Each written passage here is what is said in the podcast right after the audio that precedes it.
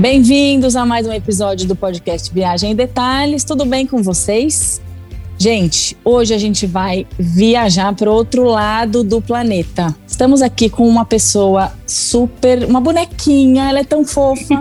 Eu adoro assistir os stories dela, ela parece uma boneca. Rê, conta pro pessoal de quem que eu tô falando, para onde a gente vai viajar agora. Ah, ela é uma fofa mesmo. ela tá lá no outro lado do mundo, ela acabou de acordar, tá cedo lá, a gente tá gravando aqui à noite em São Paulo e ela está lá na China a gente está conversando aqui com a Estê e a Maniske. Falei certo? Falou certíssimo, Rê. E ela tá quarentenada lá na China, porque ela acabou de vir de Hong Kong. Então a gente vai conversar com ela diretamente da quarentena, do hotel que ela está fazendo quarentena. E ela vai explicar um pouquinho para a gente como está funcionando essa realidade, né? Da, de, de, mudança de país em meio à pandemia. Bom Fala, dia, que... boa noite para vocês. Bom dia aqui para mim, boa noite para vocês. É um prazer, obrigada pelo convite de participar do podcast de vocês. Adoro compartilhar sobre cultura asiática, sobre um pouco das experiências aqui do outro lado do mundo, que é uma cultura muito diferente da nossa do Brasil, né? Eu sou brasileira, sou paulista, mas moro aqui na Ásia há seis anos já. E aí eu vou contar um pouquinho, né? Compartilhar um pouquinho pra, com vocês isso. sobre como foi essa mudança e tudo isso. Por que que você mudou, né? Vamos começar do comecinho da história. Quando você saiu do Brasil, né? É. Então, é, eu sempre morei em São Paulo com os meus pais, minha vida inteira, mas eu sou sagitariana. E esse negócio interno em mim de né, liberdade, de querer viajar, conhecer o mundo, sempre foi muito forte. Só que esse negócio, né, de família de São Paulo, violência, meus pais tinham medo de eu sair por aí sozinha, viajando. Então, eles sempre foram muito protetores nesse sentido. Só que em 2014, eu fui com a minha mãe para o Japão. A gente viajou juntas. É, eu já tinha ido para o Japão há 10 anos antes, que eu tinha feito um intercâmbio com a minha escola. É, quando eu estudava, eu estudei numa escola japonesa em São Paulo. Eu tinha feito intercâmbio com eles, mas eu, sabe, eu era muito nova. Eu acho que eu tinha tido uma outra visão. E quando eu fui com a minha mãe, em 2014. Eu tinha lá meus 24, 25 anos. A gente ficou apaixonada. Eu falei, gente, eu tenho que morar nesse lugar. Sabe quando você sente, você sente uma coisa de outra vida, assim? Eu, eu me senti muito, assim, pertencendo naquele lugar. Eu amava as coisas que eu via. Eu, tudo assim, eu me eu senti uma conexão muito forte e eu falei, eu tenho que vir morar aqui. Naquela época não tinha nada que me prendia no Brasil, eu já estava no momento, eu trabalhava na BRF, na Sadia, Perdigão, Quali. E eu já estava num momento em que eu estava assim, ai, ah, já tô sentindo que eu quero mudar, não tô mais tão achando tão legal. Eu não namorava naquela época, foi um vácuo na minha vida, porque eu sempre fui super namoradeira. Eu namorei a minha vida inteira e de repente eu não estava namorando. Então, sabe quando não tinha nada que me prendia no Brasil? Minha família sempre ia estar tá lá para mim, né? Então, é, eu falei, ou era o momento, né? Era o momento. Tem que aproveitar, né? É, Aí eu falei assim, ó, se não for agora, talvez não seja no que vem, então eu vou ver como que eu vou para o Japão. Comecei a ver de fazer pós-graduação, cursos no Japão, como que eu ia conseguir para lá. Só que é, o Japão, eu queria ir para Tóquio, e ainda assim, Tóquio não é assim super internacional, eles estão muito fechados ainda. Não tinha tantos cursos em inglês que fosse me acrescentar. Eu sou formada em administração de empresas. Então, eu queria algum curso que fosse, né, acrescentar no meu currículo. Não tinha nada muito, assim, interessante em inglês, porque eu, eu falo japonês, mas eu falo que é um nível que eu não passo fome. Não é que eu consigo acompanhar um curso de pós-graduação em japonês. Então, já cortaram várias opções aí. E aí eu vi as opções que tinham em inglês não, não me brilharam os olhos, ia ser muito caro, eu não ia conseguir trabalhar, então eu ia ter que levar o dinheiro todo para para me custear e não é barato morar no Japão. Então eu falei assim, ai, ah, não é uma opção eu ir como estudante. Então, e aí eu trabalhava na BRF, eu sabia que a gente tinha naquela época um escritório lá no Japão. Eu falei assim: ah, você quer saber? Vou mandar um e-mail. Eu tinha entrado pela BR por um programa de trainee, então eu tinha feito um projeto com várias áreas da empresa. E eu tinha feito o projeto com a área internacional, que naquela época era um dos diretores que estavam no Japão. Era a única pessoa que eu conhecia da BRF do Japão. Peguei, mandei um e-mail para ele. Tipo assim, eu tinha feito um projeto com ele há, sei lá, dois, mais de dois anos atrás. Mandei um e-mail para ele e falei: Ah, eu quero ir para o Japão. Tem alguma vaga? Tem alguma oportunidade da BRF? Ele falou assim: Esté, a gente está reestruturando o time inteiro e a gente precisa de gente aqui. Eu vou te colocar em contato com a gerente geral lá do escritório do Japão, porque naquela época ele estava em Singapura, que é o headquarter da BRF na Ásia. Ele me colocou em contato com a gerente do Japão eu fiz entrevistas com ela, isso foi assim, dezembro de 2014. É, já era final do ano, ela ia para o Brasil para as festas de final de ano. É, a gente marcou uma entrevista é, pessoalmente. Naquela entrevista, ela já me deu a certeza de que estava certo, que ela só ia fazer os trâmites com RH. E foi aí que eu contei para os meus pais. Eu não tinha falado nada para eles ainda, é, porque eu, já, eu acho que eu já estava numa expectativa tão alta. Isso, assim, eu fui com a minha mãe para o Japão naquela viagem, foi novembro de 2014. Então, tudo aconteceu muito rápido. De novembro para dezembro, eu já corri atrás de como que eu ia ver, não sei o quê. Já estava empregada em um mês. Já, é. já, e aí, em dezembro, final do ano, ela já me deu a certeza, ela só, só ia falar com a RH. Aí teve as festas de final de ano, janeiro começou o ano, tal, não sei o quê. Falei com a RH em janeiro. E eu lembro no carnaval, eu tava no carnaval no Rio de Janeiro, indo para uma festa, no táxi com uma amiga minha. Aí esse diretor, que era a pessoa que eu tinha entrado em contato primeira vez, me mandou uma mensagem falou: Esté, parabéns, você tá aprovada, vem pro Japão. Eu, eu começava a chorar, eu chorava, eu chorava. e eu falava pra minha amiga: Eu vou pro Japão, eu vou pro Japão. Ela virava pra mim e falou: O que, que você tá falando? Você tá louca? Como assim?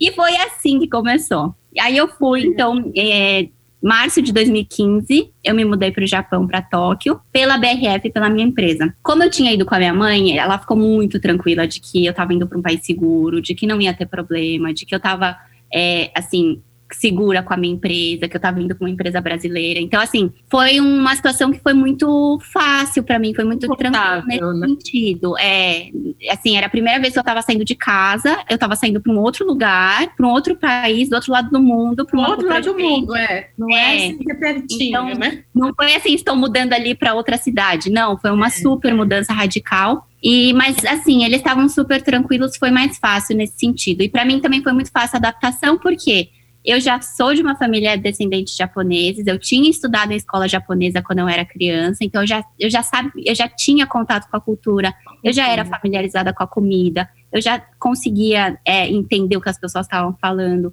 eu conseguia ir para um restaurante ler o menu e saber o que eu estava pedindo, eu conseguia ler as placas, não ficava perdida.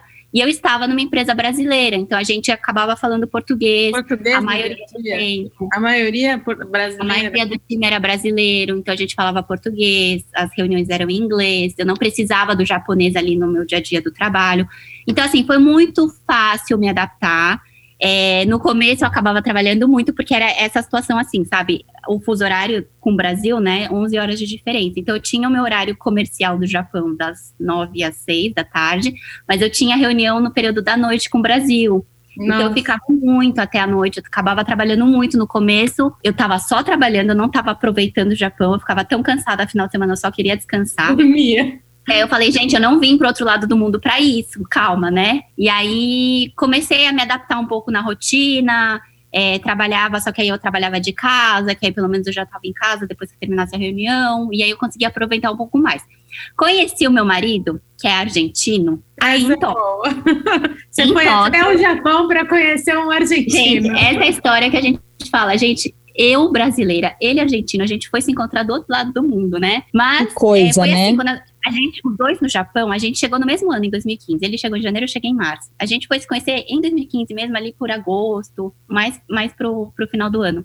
E era uma coisa assim, a, os dois latinos, né? Estávamos num país completamente diferente, de uma cultura diferente. E quando a gente se conheceu, sabe aquele negócio que você a gente grudou porque era era é é o jeito, assim, de, de demonstrar carinho igual, da gente se abraçar, de. de sabe? Identificação, é muito... né?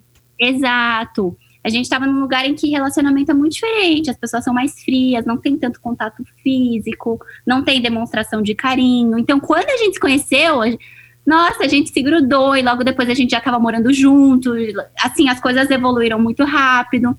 E, e, eu falo assim, talvez se eu tivesse conhecido ele no Brasil, na minha zona de conforto, talvez não tivesse dado certo.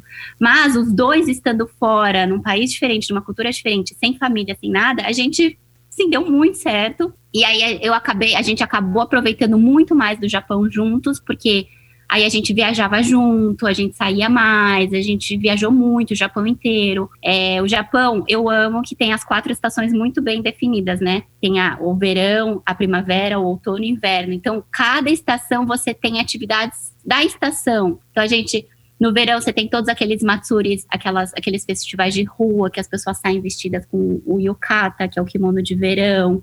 E aí tem as, tem as barraquinhas de rua. Aí na primavera, aquela, aquele show das sakuras, das cerejeiras, das flores maravilhosas. Nossa, aí a prima, a, o outono é lindo, que é aquele outono com as folhagens todas vermelhas, laranjas, aquele tom maravilhoso que é para mim é, é a, estação mais bonita, outono. E o inverno que tem neve mesmo, então a gente ia fazer snowboard, aproveitava toda essa. Então a gente aproveitou muito o Japão nesse sentido. A gente morou quatro anos no Japão, em Tóquio. Nesse tempo todo eu trabalhava na BRF e o meu visto era o visto de trabalho atrelado à BRF. Eu só poderia morar no Japão porque eu estava empregada é, pela BRF. Tanto que no finalzinho eu já estava assim, cultura já tinha mudado, já tinha mudado muita coisa ali, eu já não estava mais tão feliz e eu estava procurando um outro emprego.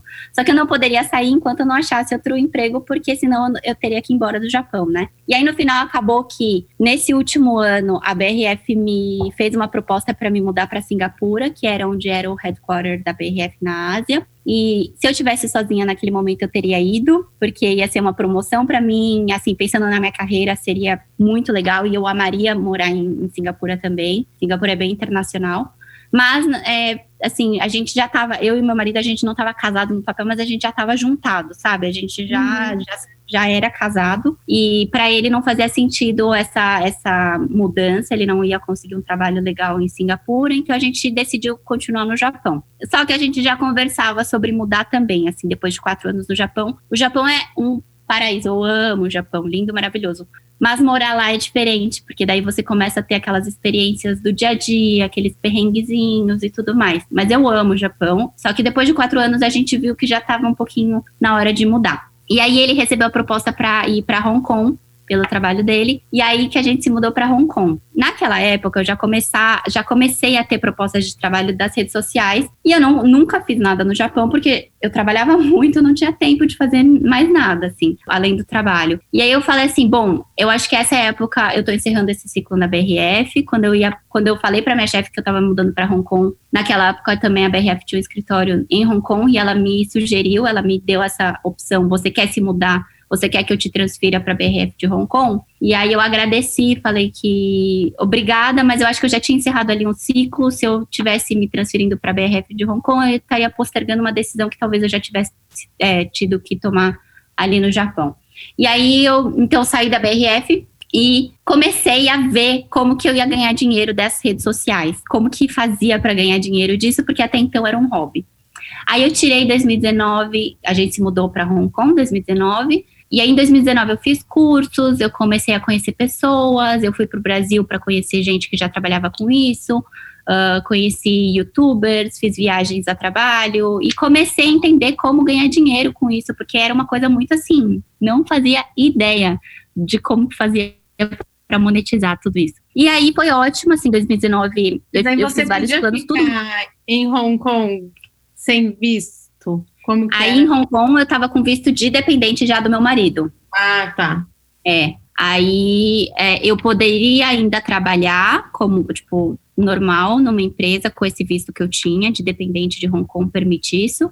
Mas aí eu acabei abrindo uma empresa no Brasil e comecei a estruturar toda essa parte de como que é, eu faria para monetizar é, as redes sociais. E aí foi Porque ótimo. Porque seu público é brasileiro, né? É, público, Sandra, a maioria, a maioria. Quase 80% do meu público é brasileiro. Tenho bastante gente do Japão, porque meu Instagram começou lá no Japão, né? Então, muita gente que estava é, interessada da cultura ou tinha viagem para o Japão, ou até brasileiros que moram no Japão, é, me seguiam. Tanto que foi uma, foi uma, para mim, assim, quando eu estava saindo do Japão e me mudando para Hong Kong, era um receio que eu tinha, sabe? Porque a, o meu Instagram estava muito voltado ao Japão. E eu achava que as pessoas não iam mais querer me seguir depois que eu fosse para Hong Kong, né? E, e, o que foi uma surpresa, porque as pessoas, assim, graças a Deus, eu acho que eu tenho seguidores muito queridos nesse sentido, eles sempre vibram muito com as minhas vitórias, eles, eles falam, ah, a gente vai te acompanhar onde você estiver, você pode ir para qualquer lugar. Então hoje já não é mais uma preocupação para mim me mudar, porque eu acho que as pessoas já entenderam que o meu Instagram não é só sobre o Japão. E quanto mais eu mudo, mais uma visão mais geral eu tenho de também conseguir comparar as culturas, e as pessoas gostam muito dessa visão de ai, comparar a cultura japonesa com a, com a, chinesa, como que é em Hong Kong, qual é a diferença de Hong Kong e China. Então, essa visão mais geral e mais complexa, é, acaba sendo ainda mais enriquecedora do que falar só de Japão no final. Então, aí eu morei dois anos em Hong Kong. Hong Kong foi uma grata surpresa, assim. A gente, eu e meu marido, a gente, eu não conhecia, assim. Quando eu morava no Brasil, eu achava que Hong Kong era China. Que eu acho que a maioria dos brasileiros. Que muita gente acha que Hong Kong é, é parte da China, né? É. é. E que eu achava que era. Eu só tive essa visão de que era diferente quando eu mudei para BRF na Ásia e eu via que tinha escritórios separados. Tinha um time de BRF Hong Kong e um time de BRF China, um time BRF Japão, BRF Coreia, BRF Singapura. E eu falava, ué, por que, que Hong Kong está separado da China? Por que, que não é um, um time só? E aí que eu comecei a ver quais eram as diferenças. E aí eu fiz viagens de trabalho para Hong Kong, fiz viagens de trabalho para China. E eu falei, gente, não tem nada a ver esse negócio. Hong Kong é outro. É, é Nova York asiática mesmo. Eles chamam de Nova York asiática porque é extremamente internacional. Você, assim, às vezes, se você quiser, você nem sente que você está na Ásia de tão internacional que é. Os bairros que você vai, às vezes, só tem estrangeiros, pessoas ocidentais falando inglês restaurantes ocidentais, marcas ocidentais. Então, eu, eu vindo do Japão para Hong Kong, eu nem sentia que eu estava na Ásia, sabe? Porque o Japão é muito mais, mais asiático do que Hong Kong. No Japão tinha dificuldade, tinha a barreira da língua, tinha essa questão de ser muito fechado ainda, do idioma. Era a maior barreira de morar lá, era a barreira da língua. Em Hong Kong, não. Em Hong Kong, as duas línguas oficiais, né? É inglês normalmente. É o inglês e o chinês. Então, as cartas, assim, informativos que são oficiais, tá tudo em chinês e inglês. Então, não tem essa barreira da língua, o que assim, depois de morar quatro anos na Ásia, é um, assim, um alívio, sabe? Você dá um respiro ai, que bom poder entender, poder ser entendida, poder, sabe? Porque no Japão sempre eu dependia de ajuda de alguém para conseguir resolver as minhas coisas. E eu, como sagitariana, uhum. eu gosto de ser independente, né? Eu gosto de resolver minhas coisas, não gosto de ficar dependendo dos outros. E morar na Ásia. Quatro anos, não dá é, para aprender a falar. Né? Você sempre vai depender de alguém para te ajudar.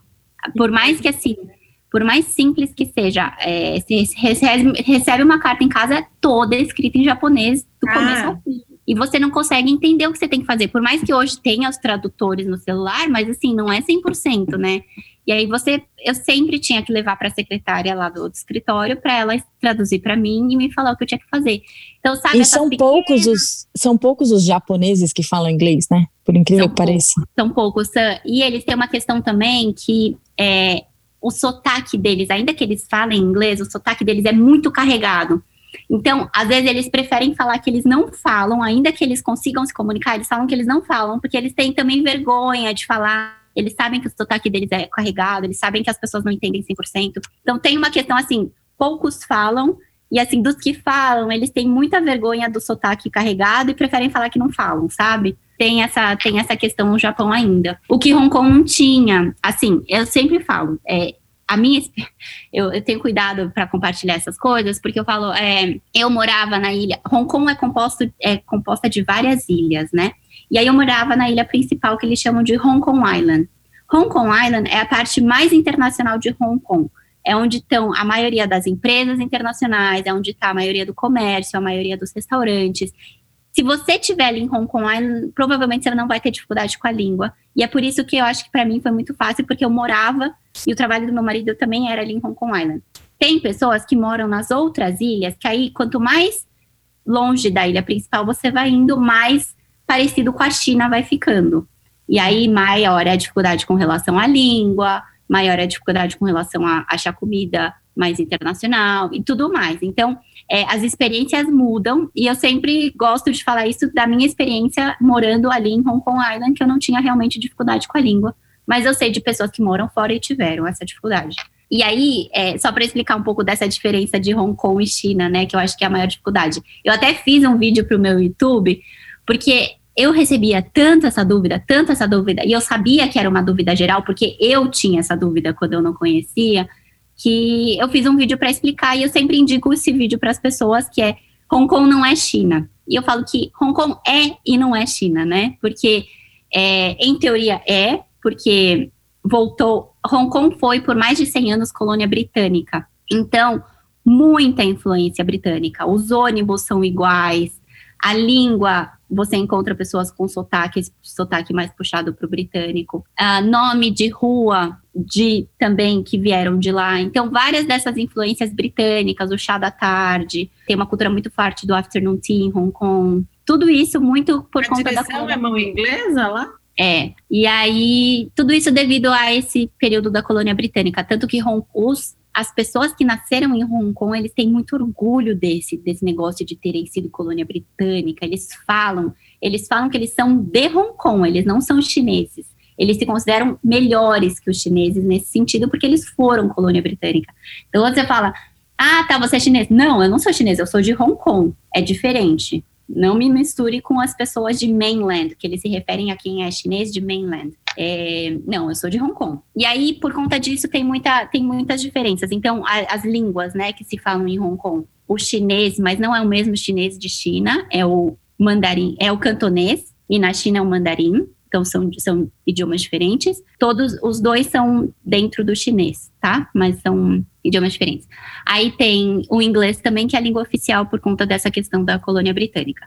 Além disso, uh, Hong Kong tem moeda própria, então é o Hong Kong dólar, diferente do yuan, que é, que é usado na China. Hong Kong tem leis próprias, então não tem essa censura da, da mídia, as redes sociais não são controladas, é tudo livre, é Instagram, Facebook, YouTube, tudo livre como se fosse como a gente tem no Brasil, que é uma diferença grande com a China. A China não tem censura a essa, a esse, a todas as mídias, né?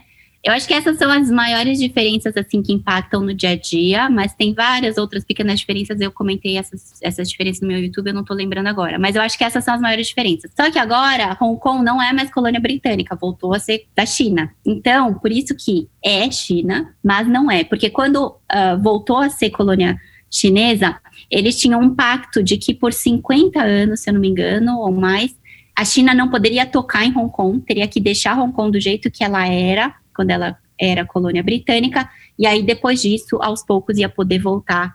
Aí a China ia poder fazer o que ela quisesse. E aí o que aconteceu, que os motivos das manifestações de 2019... É, isso que eu ia perguntar. político, é que a China, ela tá tentando Controlar. mexer na, em Hong Kong antes de acabar esse pacto que teve. Hum. Então, é, começou ali com uma lei de extradição em 2019. É, teve uma pessoa que matou a namorada ou a esposa, e eles estavam tentando extraditar para a China para julgar conforme as leis chinesas. Só que a gente sabe que a lei chinesa não é uma coisa que é 100% transparente, ninguém sabe como que é o julgamento lá. E isso ia abrir precedente para a China querer extraditar todo mundo que falasse mal do governo, que todas essas coisas que na China é proibido e que Hong Kong pode. Então, eles não queriam que aprovasse essa lei porque essa lei abriria precedente para querer extraditar qualquer pessoa. E aí isso que começou as manifestações, foi por causa dessa lei. Só que aí eu acho que eles começaram a, a, a meio que abrir a porteira para querer reivindicar tudo, entendeu? Então, as manifestações começaram a ser extremamente violentas. A polícia de Hong Kong começou a ser extremamente violenta. Então, aí realmente o povo de Hong Kong foi às ruas para realmente mostrar que eles não são a favor do governo da China, de que eles não são a favor de todos esses controles, de que eles não são China, de que eles são colônia britânica e que eles têm um pacto lá de que a China não pode mexer neles. E estavam lutando por essas coisas. Tanto que, assim, reflexo disso é que hoje a população de Hong Kong ela é muito contra tudo que o governo faz, todas as políticas o fato da vacinação, que eu estava até comentando no meu Instagram, é, só 20% da população de Hong Kong se vacinou até agora e tem vacina para todo mundo. Tem mais vacina do que população lá. E as pessoas não querem se vacinar. E uma das coisas é isso: as pessoas são contra o governo. Tudo que o governo faz, as pessoas vão contra, não, não, não abraçam as causas do governo, não querem dar o braço a torcer ao governo, não quer falar que o governo foi bem sucedido na campanha de vacinação, não quer falar que o governo foi bem sucedido. Sabe assim, tudo é, é mais uma coisa política é, do que de fato essa questão da saúde, entendeu? Então, assim, Hong Kong, a pandemia está controlada ali dentro, né? Eles conseguiram controlar com todas as medidas que fizeram, que eu até compartilhei lá no meu Instagram. Mas essa questão da vacina é uma questão que está pegando muito agora, porque enquanto a população não se vacinar, não vai poder abrir, não vai poder voltar a ter turismo, não vai poder voltar a ainda tem as medidas restritivas lá, sabe? De quatro pessoas no máximo por mesa, restaurantes até 10 horas da noite, várias restrições de lugares estavam fechados. Então, enquanto a maioria não se vacinar, não vai poder abrir completamente, né? E essa é a, essa é a luta agora do governo de Hong Kong para vacinar o máximo de pessoas possíveis. E eles estão indo para vários caminhos, né? Que são os caminhos de tentar dar incentivo monetário, é, tentar forçar empresários a vacinar os seus funcionários para dar benefícios de, ah, se é restaurante, você pode ficar aberto até meia-noite se você tiver todo mundo vacinado no seu restaurante. Ou agora, ou que, que saiu uma notícia agora que o governo está estudando é, barrar pessoas que não sejam vacinadas de estabelecimentos como shoppings, restaurantes, cinemas, escolas, essas coisas, para forçar cada vez mais as pessoas. Então, então, todas essas discussões agora em torno da, da vacina e que está muito atrelado a todas essas manifestações que aconteceram ali em 2019 por conta dessa, desse controle que o governo da China está querendo ter sobre Hong Kong. E eu acho que essas são as maiores diferenças assim entre Hong Kong e China que afetam no dia a dia e, e para quem vai a turismo também. É, mas assim, Hong Kong é extremamente internacional. É, é chamada de Nova York asiática e não é à toa. É muito, muito, muito internacional tem uma Times Square, tem um shopping que chama Times Square ali. Tem a calçada, como que é? Calçada das Estrelas, Avenue of Stars. Da fama, da fama. É, é tem uma que é que é em vez de ser as, as coisas no chão, as é, mãozinhas. É as mãozinhas no chão, tem as mãos assim numa numa num corrimão, e são só artistas uh, chineses, asiáticos. O Jack Lee é de lá, então ele tem uma estátua dele lá na, na avenida. É um lugar bem turístico também, que as pessoas têm que ir. É bonito, porque daí você consegue ver uh, todo, todos os prédios, assim, de Hong Kong Island, porque essa Avenida da Estrela tá do outro lado, tá em outra, já tá na China continental, mas é, mas ainda é território da, de Hong Kong. Então você pega um ferry, que é o barquinho, ou você pode ir de metrô ou de táxi também, aí você cruza, e aí você consegue ver todos os prédios, é lindo lindo, linda a paisagem. É um dos lugares que tem que ir. Mas... Dali que tem o show das, o show de luzes de Hong Kong, que assim, eu não recomendo, eu acho meio sem gracinha. Mas é, mas é uma das atividades turísticas que as pessoas vão para ver. É dali que é dali que, que assiste o show. Que legal. Quantos dias você recomenda para as pessoas conhecerem Hong Kong e fazerem os principais passeios assim? Então, Sandra, eu acho que assim, Hong Kong é bem pequenininha, tá? Hong Kong tem 7 milhões de habitantes, é bem pequeno. Eu acho que em uns 5 dias você consegue conhecer tudo de Hong Kong. Até menos, às vezes, dependendo. É, porque eu acho que turista come, consegue consolidar, tipo, em um dia consegue visitar várias coisas, né? Hong Kong tem uma área muito, muito grande de natureza que normalmente quem vai a turismo não conhece, que eu morando lá é a parte que eu mais gostava fazer trilha, fazer hiking. Para quem gosta de fazer trilha na natureza, tem muitas, muitas, muitas trilhas e é lindo, é super seguro, todo mundo faz. E, e você pode começar a trilha no meio da cidade e terminar na praia. Lá tem várias praias também, uma delícia. Então, isso é um passeio que normalmente quem vai a turismo não faz, mas para quem gosta desse tipo de, de esporte, desse tipo de aventura, pode deixar um dia para fazer isso. É bem legal e é bem bonito. Tem o Big Buddha, que é lindo, acho que é o ponto turístico mais famoso assim de Hong Kong, que é um Buda de bronze assim ao ar livre, e ele fica numa outra ilha que, é, que chama Lantau, que é parte é, é perto da Disney daqui. Aqui tem uma Disney também. Quem gosta de Disney, inclusive, pode fazer essa, essa visita. Ai, a Disney daqui. Eu sou super Disney maníaca. É, a Disney daqui é a menor Disney, então dá tranquilo para fazer em um dia. E ela é, ela é super vazia. Eu, o dia que eu fui, tava vazio num nível que assim, você podia. Não tinha fila. Você ia no brinquedo, podia voltar aí de novo se você quisesse, assim. Nossa, Mas gente. também eu tinha ido logo pós essas manifestações, então tava sem turista Tava, sei, tava bem tranquilo de ir, mas mesmo assim é, é, é tranquilo. E vale a pena para quem gosta de Disney também separar um dia para ir para lá.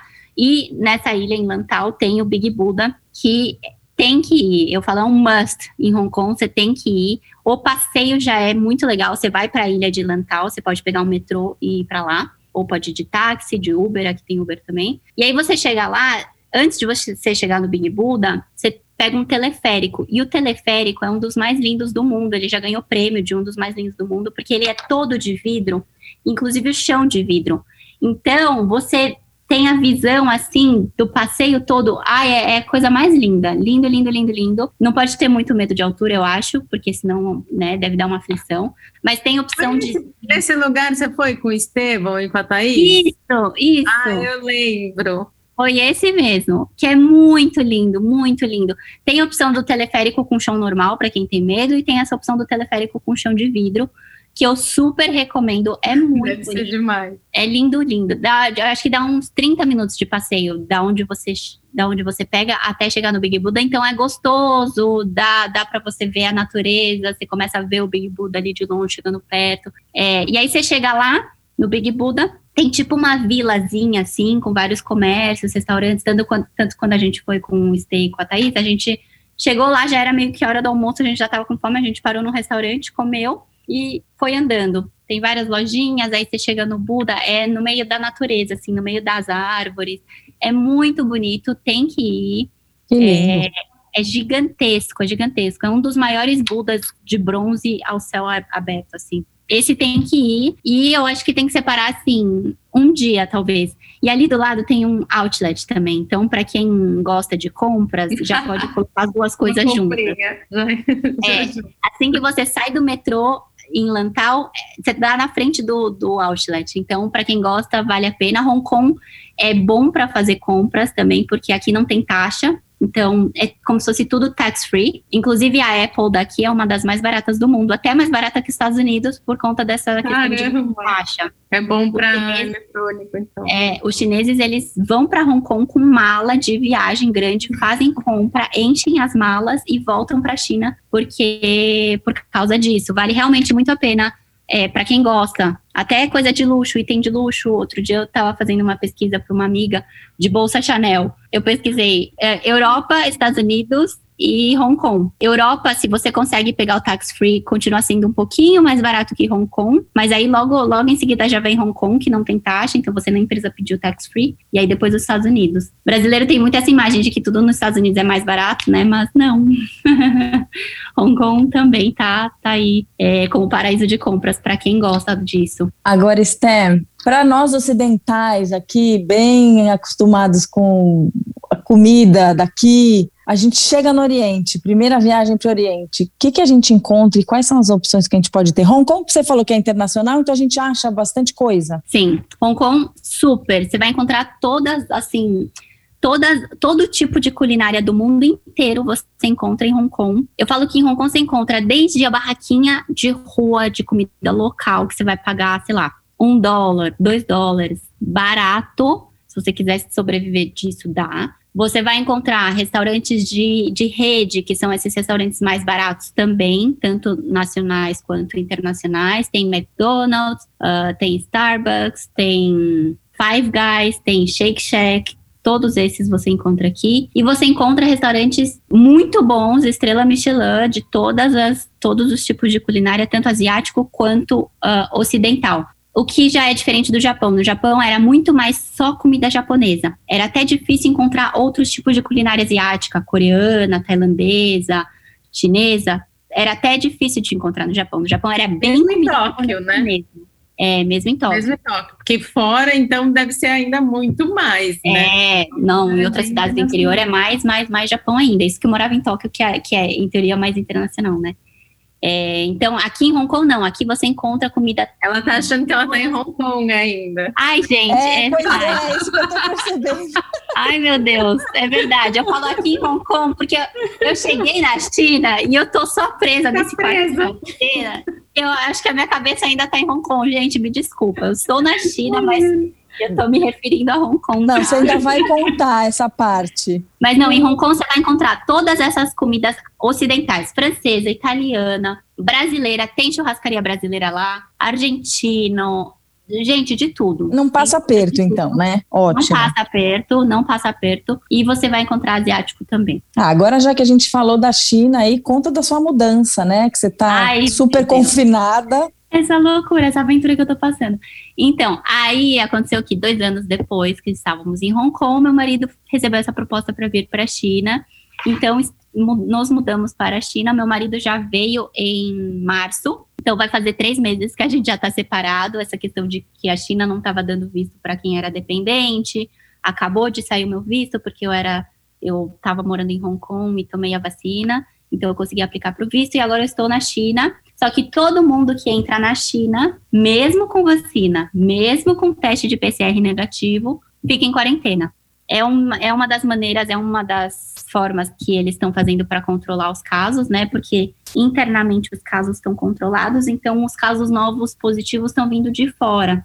Então, uma das maneiras que eles viram que é eficaz para controlar e para não perder o controle de novo internamente é fazer essa quarentena obrigatória. E quarentena obrigatória não é essa quarentena tipo, ai, vou ficar em casa, assim, né, com a minha família, com. É, dou uma saidinha, é, né? Tipo, dou uma saidinha no Brasil. Pode ir não. na farmácia. Não. Aqui a quarentena é séria. Assim, eu cheguei. Trancada trancada. Eu cruzei, Hong Kong faz fronteira com a China, né? Então eu cruzei de carro. Eu falo que é mais ou menos como se eu estivesse cruzando para o Paraguai do Brasil, sabe? Que você pode cruzar de carro. Então eu fiz essa, essa, esse, esse deslocamento de carro, não peguei avião. E aí eu cheguei aqui. No momento em que eu cheguei em Shenzhen, que é a cidade que eu tô, que faz fronteira com Hong Kong, eu fiquei esperando. Não, você não pode pegar transporte privado, nenhum tipo de transporte. E o governo organiza os ônibus que vai te levar para o hotel da quarentena. Em teoria, na China, por regra, você não escolhe o hotel da quarentena que você vai fazer, você, eles te mandam para algum hotel e é sorte, é tipo roleta russa. Só que aqui em Shenzhen, a, a, cidade que eu tô, é a única que você pode escolher o hotel que você vai fazer a quarentena. E aí a gente já sabia disso, então eu já tinha feito a reserva nesse hotel que eu tô agora. Então uh, o ônibus me trouxe aqui pro hotel eu fiz o check-in, e aí no momento que eu cheguei, já é aquelas pessoas todas vestidas com aquela roupa toda branca, que não tem contato nenhum com a gente, porque como os casos estão controlados aqui, o perigo sou eu, né? As pessoas estão vindo de fora. O medo deles de pegar é, é, da, é da, gente. Pessoal, a gente estava gravando, a conversa estava ótima aqui com a Esther, e, mas a conexão caiu. Como a gente está aqui do outro lado do mundo, é, a gente vai pedir para ela gravar um áudio e nos mandar. Então, já pedimos desculpas aqui antecipadas, porque a qualidade do áudio não vai ser a mesma que a gente está aqui. Mas assim, ela se despede de vocês. E eu aproveito também para convidar vocês para seguirem a, a Estê no Instagram e acompanhar também o canal no YouTube, onde ela contou dia a dia dessa quarentena. Então, uma delícia de assistir, uma delícia de acompanhar. Bom, então agora a Esté volta para acabar o que a gente tinha interrompido, falar dessa mudança dela para a China, e aí a gente volta para se despedir de vocês. Oi, Rê, oi, Sandra. Ai, eu caí, a gente não conseguiu conectar de novo, então só para encerrar, eu tô mandando esse áudio. É, e terminar, né, o que eu tava falando, eu tava explicando que eu tô fazendo a quarentena em Shenzhen, que é uma cidade que faz fronteira com Hong Kong. Uma das, das dos motivos que eu escolhi é porque eu conseguiria fazer né, essa, essa travessia de carro, não precisaria pegar avião. E também porque Shenzhen a gente consegue escolher o hotel da quarentena. Então, já que eu passaria 14 dias trancada num quarto de hotel, que fosse um pouco mais confortável, né? Sem depender aí da sorte de qual hotel o governo me mandaria. É, eu compartilhei todos os dias o diário da minha quarentena. Para quem quiser saber, tá salvo nos destaques do meu Instagram, ste.yamaniski. E no meu YouTube também eu fiz vlog, mostrei um pouquinho mais de como que era a dinâmica, os testes que eles fazem durante a quarentena, o controle e as comidas, que foi uma surpresa para todo mundo, é, acompanhar o que, que os chineses comem de café da manhã, almoço e jantar. É, muita gente tem aquela, aquele pensamento de que chinês só come coisa exótica, inseto, cachorro, né? E, e não, na verdade, não. Tem muita comida bem gostosa, bastante parecida também com a culinária japonesa. E, e eu compartilhei um pouquinho disso lá nas minhas redes sociais para quem tiver interesse. É, eu vou encerrar por aqui, porque a gente já estendeu muito, né? O tempo. E, e queria encerrar agradecendo o convite, é, Rei Sandra, por estar aqui hoje, compartilhar um pouco com vocês dessas minhas vivências aqui na Ásia. E hoje, na verdade, já tô, já me mudei para Tianjin, para minha cidade, onde eu vou morar. E agora eu começo esse novo capítulo aqui na China.